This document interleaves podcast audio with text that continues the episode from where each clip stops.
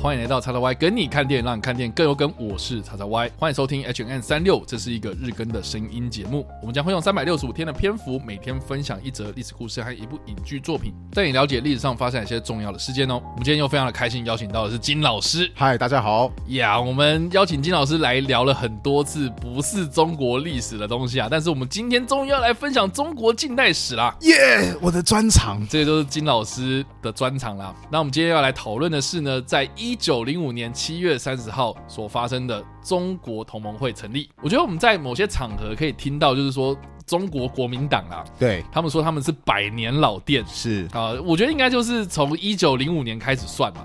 呃，其实甚至可以更推前一点。对，这待会可以好好讲一下他们从哪边开始算。没有没有，不用待会，就是现在。好，OK，请你帮我们大概稍微简介一下这段过因为中国国民党他们虽然说他们是百年老店嘛，他们。真正成立的时间其实并没有那么老，但是他们会不断的上推说啊，我们不是有个精神领袖叫做孙文孙中山嘛，对不对？那孙文他其实大家都知道，他从清朝末年开始就致力于革命，要推翻于清朝政府。那他所成立的革命团体叫做兴中会。多提一下，这个兴中会他是在。呃，夏威夷这个地方所成立的，而国民党他们就会觉得说，哦，我们就是从这个时候开始，要一脉相传这样下来，所以从这个时候开始算，可以算是百年老店。对对，因为新中会是一八九四的时候就成立了，对对对对对，那算是中国国民党的前身。是，OK，很前身。好啊，那所以新中会成立之后呢？好，其实新中会成立之后，孙文他的革命非常非常的不顺利，对他第一次的革命。就是首先跟他的有钱的老哥，他哥哥还蛮传奇的。他哥哥叫孙眉，眉毛的眉。他哥哥其实当年在广东就觉得说啊，在家乡没出息，就跑去当时也不是美国啊，就是夏威夷。因为夏威夷曾经是个独立的国家，后来才成为美国的呃一部分。他去夏威夷打工，结果没想到打工打工变成了当地的牧场老板。这其实本身是一个非常励志的故事。本来应该是可以过得很好的生活，谁知道他后来出现了一个弟弟，而且这个。祸还是孙梅自己造成的，因为孙梅觉得说，我生意扩张太大，我需要有人来帮忙啊。弟弟在家里面也没事干，不如你来好了。所以是孙文大概在十五岁的时候就出发到美国去，然后到了美国就觉得说，哇，美国好先进哦。那为什么我们国家那么破烂？所以孙文就开始有想到，就是有机会的话，我也希望可以让我们的国家富强。只是他曾经有想要加入清朝，但是。他一不考科举，然后第二个也没有官员肯特别任用他，所以后来在甲午战争，他觉得说清朝烂透了，我要革命。于是就开始跟他的哥哥要钱，说：“哥哥，你有那么多钱，你还给我 资助一下，让我们成立新的国家吧。”他所推动的第一次的起义——广州起义，其实连发动都还没发动，就被人家说：“啊，你们要被人家给抓走了啊，要被破获了，赶紧大家一起散掉吧。”于是第一次起义就失败了。就是哦，原来是这样。对他根本没有发动成功过。说多提一句话，当时就是大家绕跑的时候，那孙文他有个好朋友陆浩东就说：“啊，糟糕，我的革命名册还。”在，所以我们必须要赶快回去把它给销毁掉。结果陆浩东回去的的时候就被清朝给抓住了，然后结果就 GG 了，他就成为了革命的烈士。那都要提一下，这个陆浩东他到底有什么样的作用？要特别提他，因为现在中国国民党那个党旗就是那个青天白日，就是陆浩东帮忙设计的。对，所以可以，他中华民国的历史，他也算是蛮有参与的一部分啊。现在我们的国旗上面都还是有他的创意的 logo。在当当中，对，OK，后来就进行了第二次起义，又没有成功。新中会总共发动了两次起义，都是属于那种就是根本还没打，结果就是钱财败光光那种状态。那后来那个孙文没有办法在国内待不下去，那他只好就是中国国内待不下去，他只好跑到日本去。在日本呢，当时也是很多革命党人，各式各样的革命党人都会跑到日本。为什么呢？因为日本距离中国很近，在日本当时其实消费指数比中国便宜，在那边生活比较 OK 一些些。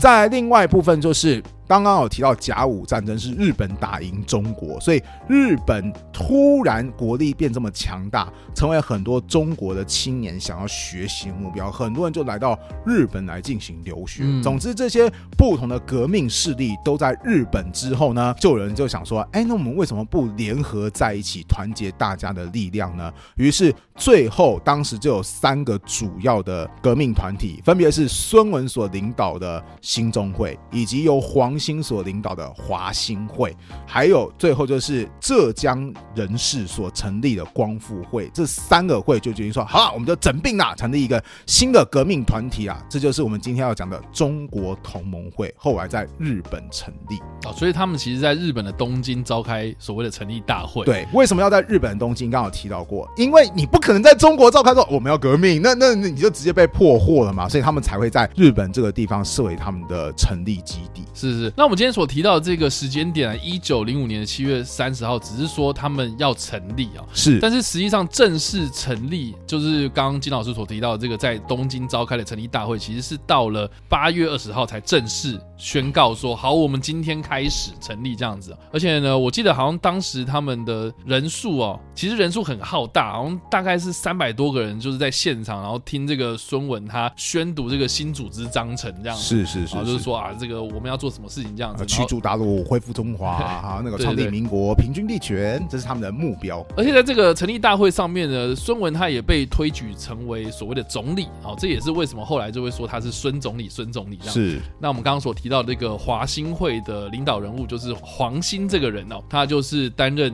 执行部的，算是领头人吧。是的，就当时的革命团体就是用孙黄形容这两个人的领导地位，就是啊，我们的最高的领袖、最有领导力的两个人，或者是说权威的两个人，不是孙文就是这个黄兴。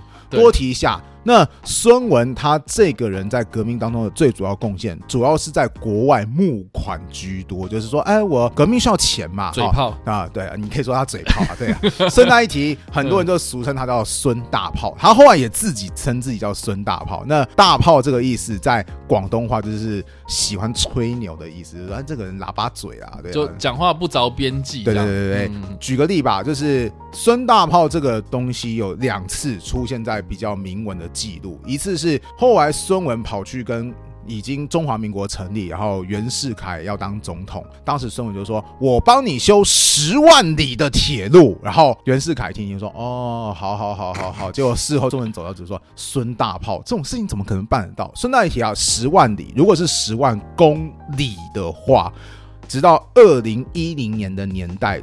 中国才完成十万公里的铁路，而孙文在一百多年说：“我帮你修，短时间内就可以修出十万公里铁路。”哦，那那你就知道 这个人嘴炮功力到底有多么的强大。对，总之他是一个非常有渲染力的人，所以他是主要是负责募款，还有他其实也有个很重要的一个职责，就是当时。革命团体很多人都说我们要推翻清朝，可是我未来我们要成立一个什么样的国家？其实大家比较没有确切的概念。那孙文毕竟是有去过美国的，他有在美国生活过，所以他所以他提出了所谓的三民主义，其实很大一部分是参照美国宪法啊，或者说当时开始比较慢慢开始流行的社会主义啊，他都给他来参一点，形成他所谓的三民主义，让当时的革命党人说：哦，原来我们以后要成立的是。一个这样的国家啊，所以他算是一个学术的指导者，或者是。募款的先锋，嗯，那黄兴他是负责干什么呢？黄兴他其实就负责留在中国的国内，实际执行军事任务的就是他，对，所以就是打仗是黄兴呐，对，然后嘴炮就是孙文啊，啊，也不要讲的这么，也不要讲的好像好像这么的换另外一个方式啊，就是说啊，这个文的方面的话就是孙文，是，那如果武的方面的话就是黄兴，对对对对对对，我们姑且用比较啊，没有那么冲突性的说法，就是这个样子的。对，那另外呢，我们刚刚所提到这个成立大会上面，其实哎，刚刚金老师有提到，孙文他是宣布了我们未来要成立中华民国啦，好，就是第一次就是有提到所谓的中华民国这四个字，就是在这个时间点说出来的这样。然后另外呢，刚刚也有提到，就是说，哎，我们国家到底长什么样子呢？就是有制定的一些所谓的政府组织啊，或是有一些对国家的一个方针或是想象这样子，所以他后后续才会有。提出了像是军政府宣言啊、中国同盟会的总章程啊，嗯，或是革命方略啊等等这些我们在国文课的时候可能会提到的一些著作这样子。那既然提到这个有关于革命的事情啊，那所以中国同盟会后来就是有组织了几个起义嘛，是不是？对我们很多人都会说什么啊，孙文总共发动了十一次的起义，其实前面的两次是算新中会的那两次。那多提一句话，这边多少要替其他革命团体就打抱不平。其实华兴会或是光复会，他们也都有各自的起义，只是就没被算在这十一次革命当中。哎呀，怎么可以这样子啊？谁叫人家是国父呢？对不对？所以功劳就很多人就对到他头上了。好，那从当然是从第三次到第十一次。都是以同盟会的名义来做发动。那其中课本现在谈到比较著名的是第十次，就是广州三二九黄花岗起义。对，因为那一次同盟会可以说是精锐尽出。多提一句话，那个时候的同盟会状况还蛮凄惨的，因为前面革命九次都失败，大家其实很多人都已经对革命失去信心了，甚至。一个中国历史上很有名的人叫做梁启超，他早期是挺清朝的。梁启超就用一句话就说：“你们就叫做远距离革命家，什么意思？你们都只会叫别人革命，你自己都躲在后方，所以你们就叫远距离革命家。”就是说，你们远距教学的对对对对对。然后说：“哎，大家去，大家去啊！还有 那个大家要为革命牺牲啊，你自己都躲在后面。”所以当时就是黄兴，还有就是同盟会当中算是很精英的一批，就是呃。呃，年轻分子就说，我们要证明我们是真的要革命，我们愿意牺牲。所以在第十次革命的时候，可以说是精锐进出，同盟会的最精华的一部分发动了那次的革命。不过很抱歉，还是失败，对，都是大家死伤很惨重。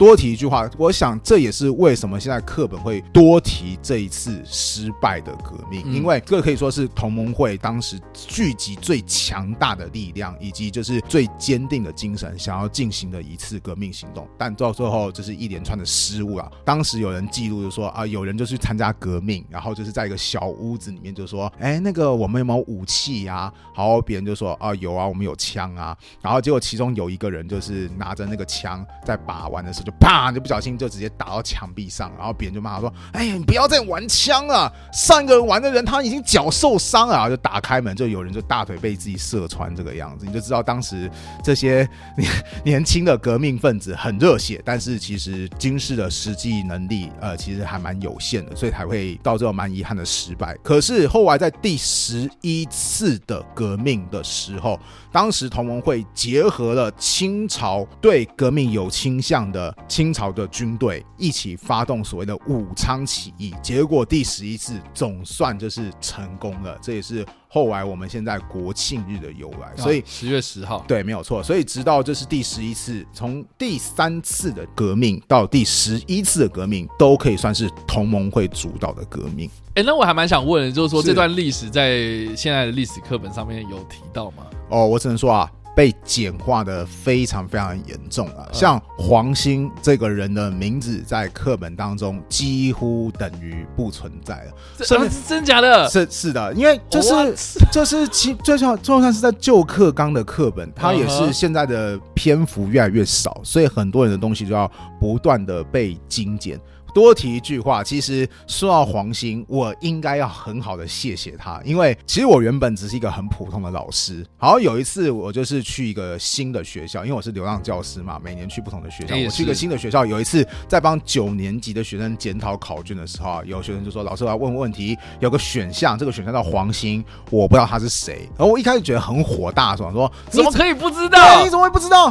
这是以前 课本都会写，对啊，这是很重要的人物哎，你那个三。”二九黄花岗起义都没学过吗？结果他说我真的没学过，课本也没教。结果后来一翻课本，我就那个时候是第一次接触到国中八年级的课本，就发现哎，真的就没有哎。所以后来我就是根据这个教学的经验，我就在网络上发表就是有关于黄兴的这一篇文章。结果没想到这篇文章后来获得非常多的人的转载，也开始让我有念头就想说，哎，看起来真的很多人不知道这当中的历史，包含像什么以前的课本一登场就被打死，什么宋教仁啊，或者是我们的同盟会当中会讲到什么呃光复会啊，光复会有一个很著名的人啊，就是女革命家秋瑾，什么像林觉民的与妻姐妹，他们也都是那个同盟会的人呐，大家都不认识他们，所以我后来就开始在网络上特别设计的，就是那个什么粉丝团开始写，我是写这个东西起家的，然后后来就是竟然还有人愿意看，然后直到现在才有机会接触到越来越多网络上的创作者，所以我个人其实对于黄兴这个人永远都是有一份感情在，要不是因为当初分享他的故事，我现在 我现在还不一定可以坐在这边可以跟大家讲讲这些故事，也不说感谢黄兴，赞叹黄兴呢，耶耶耶耶耶耶，黄兴最棒。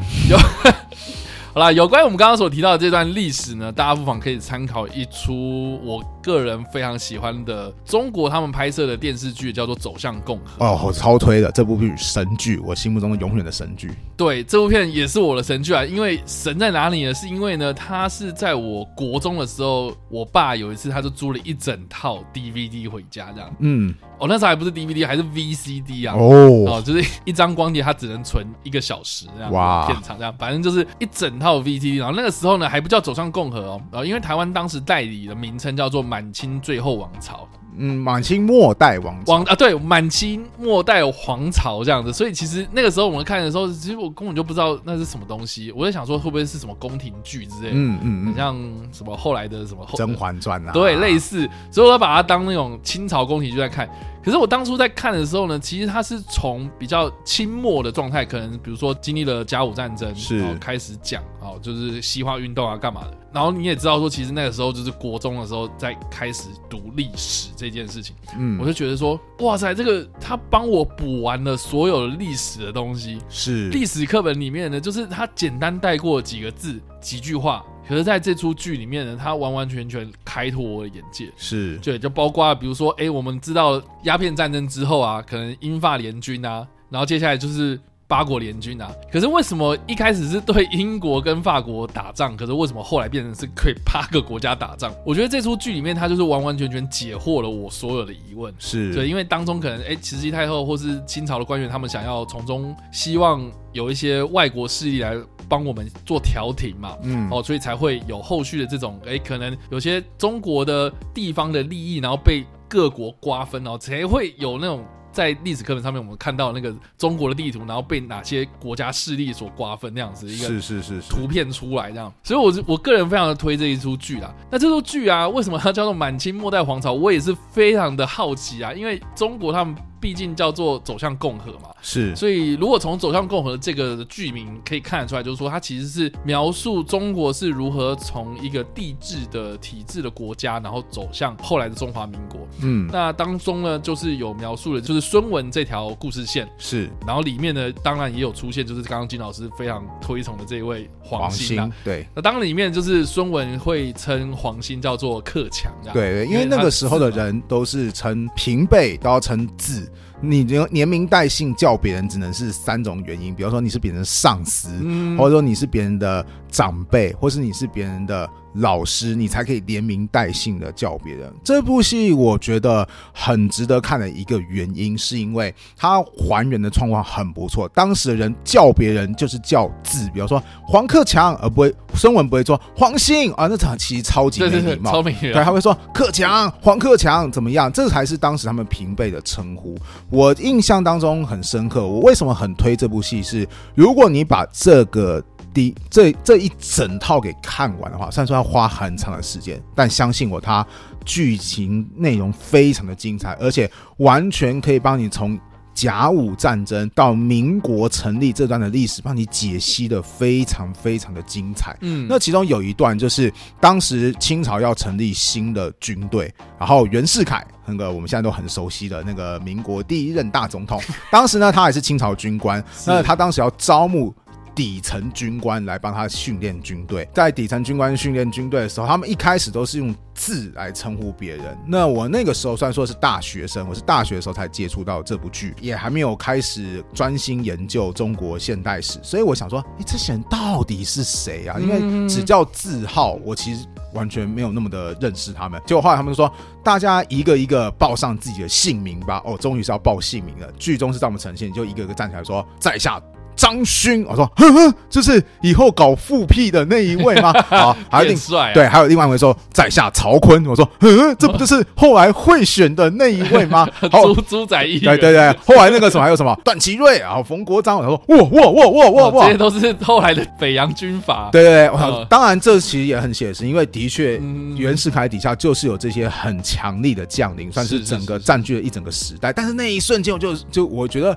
导演很很有巧思，前面都用非常写实的字，那个什么来称呼彼此，其实很到位，但是会让观众搞不清楚。但是等到姓名曝光那一瞬间，会说哇，冲击度很高。如果你知道那个历史状态的话，你会觉得说哇，天哪，原来就在这个军营当中，这些人将会主宰整个中国十多年、二十多年的发展。所以这部戏剧很棒。另外，这部戏剧。细节也很棒，像我刚刚讲，同盟会是在日本成立的，是，但非常好玩的一点，如果你看这部戏的话，它有个细节，什么细节呢？剧情是孙文正好遇到一个喝醉酒的读书人，也是中国读书人，那这个中国读书人叫做杨度，然后说，哎呀，西子啊，杨度字西子，所以他不可以直接叫他杨度，他说，哎，西子啊，你何苦这个样子呢？你不如加入我的革命行列。结果杨度说，我才不要加入你的革命行列呢。结果杨度说，但是如果你真的很想要革命的话，不如。我介绍另外一个人给你认识，结果下一幕黄兴就登场。对对，其实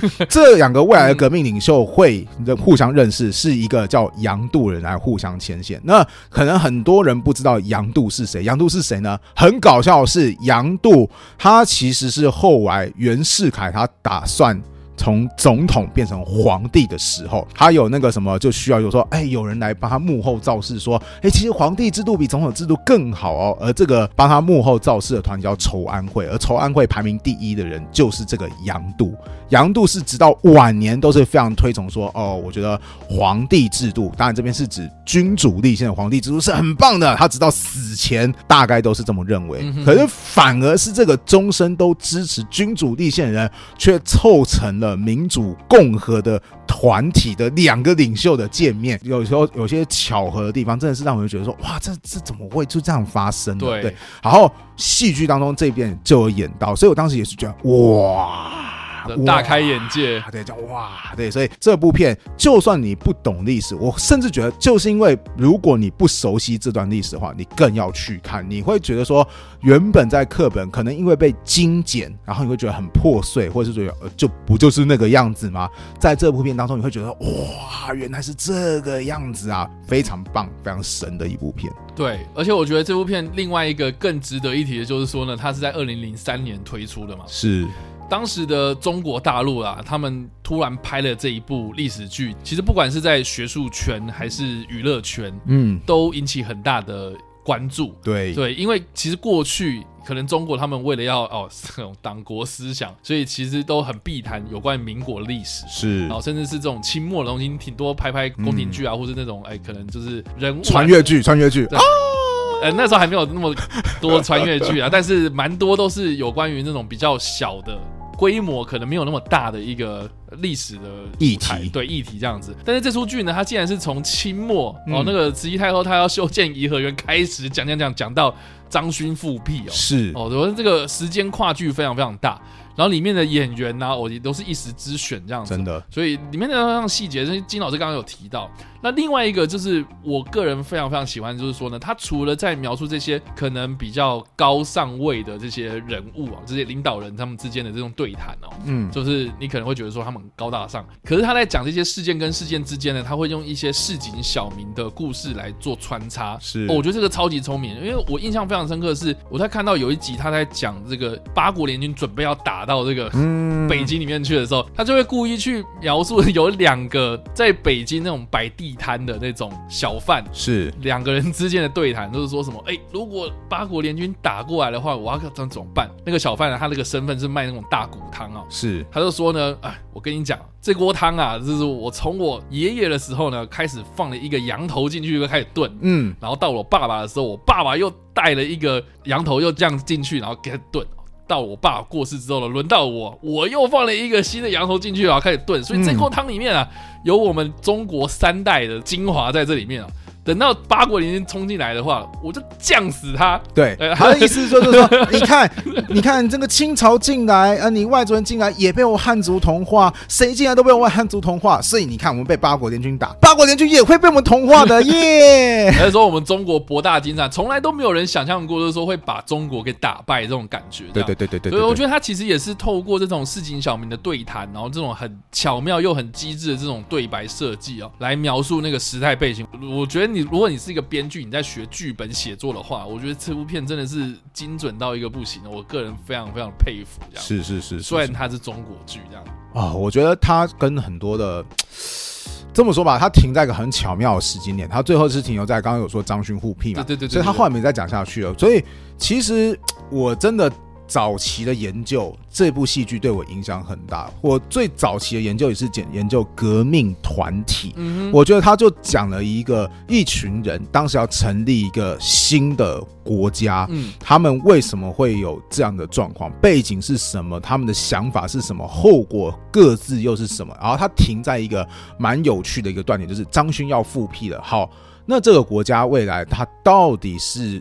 在当时那个时候，没有人知道说他未来会走回去所谓的君主制度吗？还是他会以共和的方式继续活下去？我觉得这个断点断的非常非常的巧妙。不过多提一句话，即便如此，在当时他在央视播过一遍之后，他就被禁播了。是的，他还是被禁啊。可是我已经觉得说，哇，能够制作出这个东西，而且我觉得他的立场已经不会是这种动不动就突然就是某种力量、某种立场突然出现。我觉得，哎，其实我看他，我完全不会觉得反感，我反而会觉得说，哇，他真的好像呈现了那个时代的感觉。所以我觉得这部戏真的是经典啊，尤其是谈到现在很多人一看。都会炒的中国现代史这部片，我真的觉得说它是个经典之作，对吧？我觉得有时候你如果去了解这种历史的脉络，嗯，哦，有这种历史的记忆哦，我觉得很多事情你就会知道说，哦，其实为什么会发生，是对吧？我为什么现在中国国民党会哎讲什么什么他的东西啊？他们的政治立场怎样怎样的？我我觉得你大家也不用避谈啊，或者我们这个国家的，我觉得光讲就是说，呃，为什么我们国家有五院脑了，嗯，对啊？就是这个政府组织为什么而来的？或者这这这个。里面演这个孙文这个人呢，他也有诠释这件事情，是是是，甚至他去设计那个中山府的时候，他就有讲到这样，嗯，我觉得很酷，这样，所以大家真的是有机会可以找来看哦，有机会可以在 YouTube 上找来看，哎，我已经跟大家讲了怎么找了，就是这样子的。好了，以上呢就是我们今天所分享的历史故事，还有我们所推荐的影集《走向共和》啊，不知道大家怎么想了，欢迎在留言区帮留言，或在首播的时候来跟我们做互动。当然了，如果喜欢这部影片或声音的话，也别忘了按赞、追踪我们脸书粉丝团、订阅我们 YouTube 频道、IG 以及各大的声音平台，也别忘在 Apple Podcast 三十八里板上留下五星好评，并且利用各大的社群平台推荐和分享我们节目，让更多人加入我们的讨论哦。以上呢就是我们今天的 H N 三六，希望你们会喜欢。我们下次再见，拜拜拜。